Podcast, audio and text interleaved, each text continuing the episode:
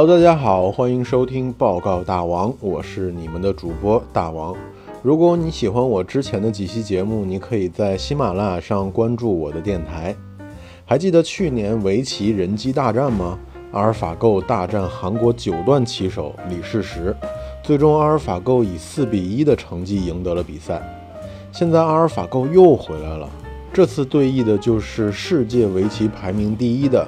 十九岁的中国围棋选手柯洁，本次对弈将在围棋的发源地浙江乌镇举行。相信现在已经没有人不知道阿尔法狗这个名字了，它已经成为了人工智能的代名词。它与柯洁的对弈早就已经在去年就基本上注定了。有人说柯洁已经是人类最后的防线了。那么我们先来看看，为什么阿尔法狗去年赢了李世石之后，并没有马上与柯洁对战？今天回来的阿尔法狗又闭关修炼了什么样的本领？在去年的时候，阿尔法狗可以说是一点零的版本。我们都知道它的本领就是可以深度学习，在学习了三万多副专业棋手的对局之后，并自我对弈不断的训练，通过超大量的计算量来分析整盘棋局。找到获胜概率最大的位置来落子，而后 Master 又出现在了人们的视野当中。现在大家也知道了，其实这个 Master 就是阿尔法 Go 的升级版。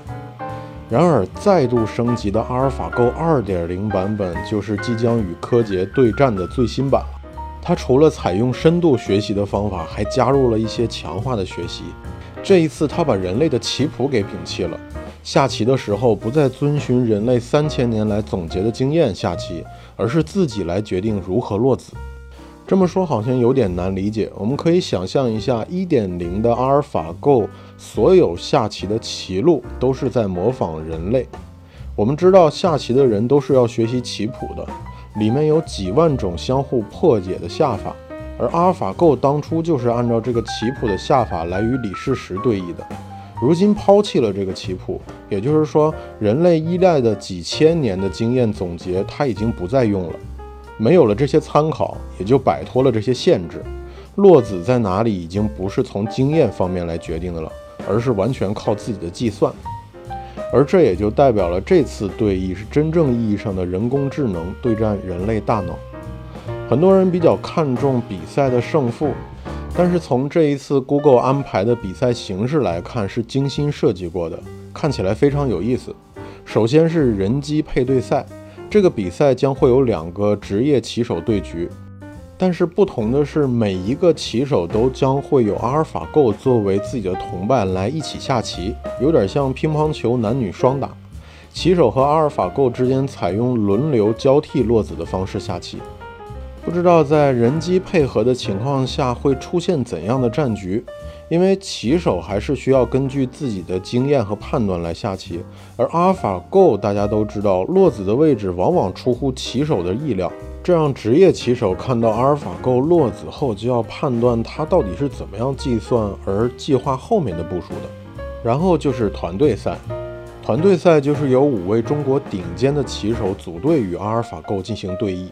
在一对一的情况下，职业棋手势单力薄，而阿尔法狗身后却有超大的计算能力来支撑对弈。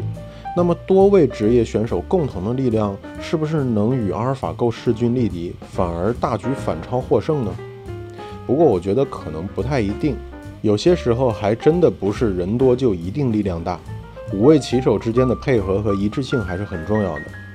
最后就是经典的阿尔法狗大战柯洁了。这个就是本次比赛的重点，相信这个对局会成为万众瞩目的焦点。其实从这一次的比赛形式可以看出来，对阿尔法狗应该算是一次测试。配对赛是检验与人类配合时是不是能帮助人类来获胜。我们应该看过很多科幻类的电影，尤其是前天刚上映的《宫壳机动队》，一体人这个是电影最大的亮点，电子辅助脑是其中的一部分。如果人类最终从碳基生命转换为硅基生命，那人脑增强技术肯定是不可避免的。这就要看人工智能是不是真的能辅助人类思考，与人类配合，做出更加优秀的决定了。然后团队赛还有与柯洁对阵的时候，都是为了测试阿尔法狗2.0版本的能力。是不是青出于蓝而胜于蓝，冰水为之而寒于水？摆脱人类思维的限制，是不是能突破人类的极限，向强人工智能道路更进一步？这里就提到了强人工智能。强人工智能就是让机器拥有思考和推理的能力，像人一样能自主做出决定，甚至能有自我意识。虽然现在还没有达到强人工智能的这个程度，但是阿尔法狗却让人类看到了一些端倪。估计有些听众听到这里就会非常的忧虑，想到各种科幻电影里 AI 毁灭世界的场景。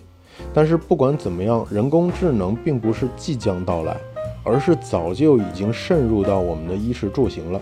你在淘宝上买买买的时候，经常会有一些推荐给你的商品；你在找吃的的饭店的时候，会有一些推荐给你符合你口味的最近的一些餐馆。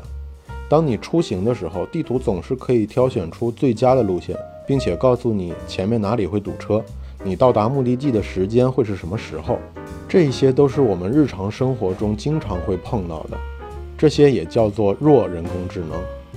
要说柯洁在这次对战中是否能战胜阿尔法狗，我也发微信问了我一个围棋爱好者的朋友，他认为形势并不乐观。